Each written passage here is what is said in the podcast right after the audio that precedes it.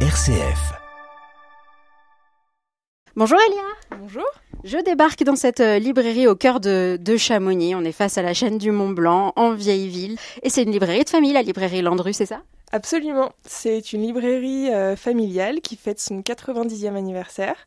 Ce sont mes arri- arrière-grands-parents qui ont ouvert cette librairie en 1930 et ma grand-mère a repris le flambeau dans les années 70, puis ses enfants et maintenant nous, donc on est la quatrième génération euh, dans cet établissement. J'ai vu là en entrant une English section, parce qu'évidemment on est à Chamonix et il y a beaucoup de, de, de, de touristes pour l'alpinisme et pour tous les attraits de, de la ville. Vous avez vraiment une diversité de, de propositions, même en français? Oui, absolument. On a évidemment un grand rayon montagne, des romans, euh, des classiques comme des, des nouveautés, des beaux livres sur l'art, le design, la nature. Donc il y en a vraiment pour tous les goûts. Merci beaucoup. Je vais aller voir Pierre qui va nous donner son conseil de lecture. Bonjour Pierre. Bonjour. Merci de nous partager euh, votre euh, coup de cœur de l'été, la baleine tatouée de qui? Ihimaira. Et euh, c'est aux éditions Au vent des îles. Alors qu'est-ce que ça raconte? D'abord, c'est pas un livre de première fraîcheur. Il a été écrit en 1987 par euh, l'auteur, Witty, on va l'appeler, hein, ce sera plus simple. Et il, a été- il est sorti bah, chez nous en 2022, premier trimestre. Donc euh, ça commence euh, de façon assez particulière parce qu'on est plongé dans un conte, euh, dans un épisode de mythologie maori. Un chapitre plus loin, en fait, on retourne dans les années 80 en Nouvelle-Zélande au sein d'une tribu maori toujours qui fête la naissance de Kaou.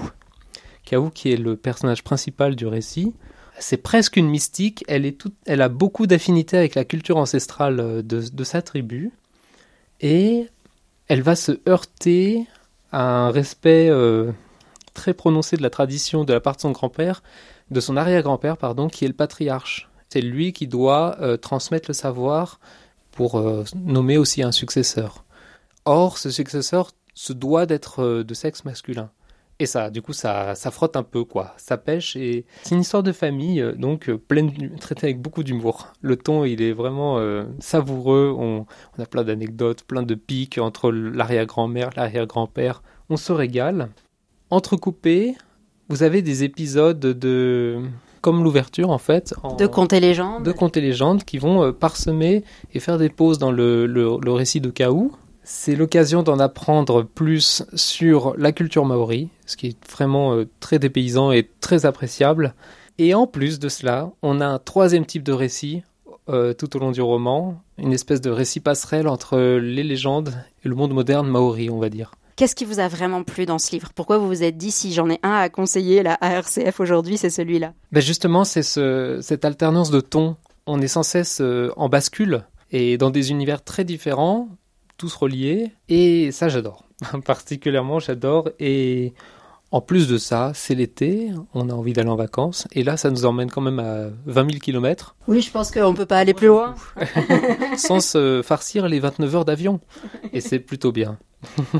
Merci beaucoup Pierre. Mais je vous en prie, c'est un plaisir.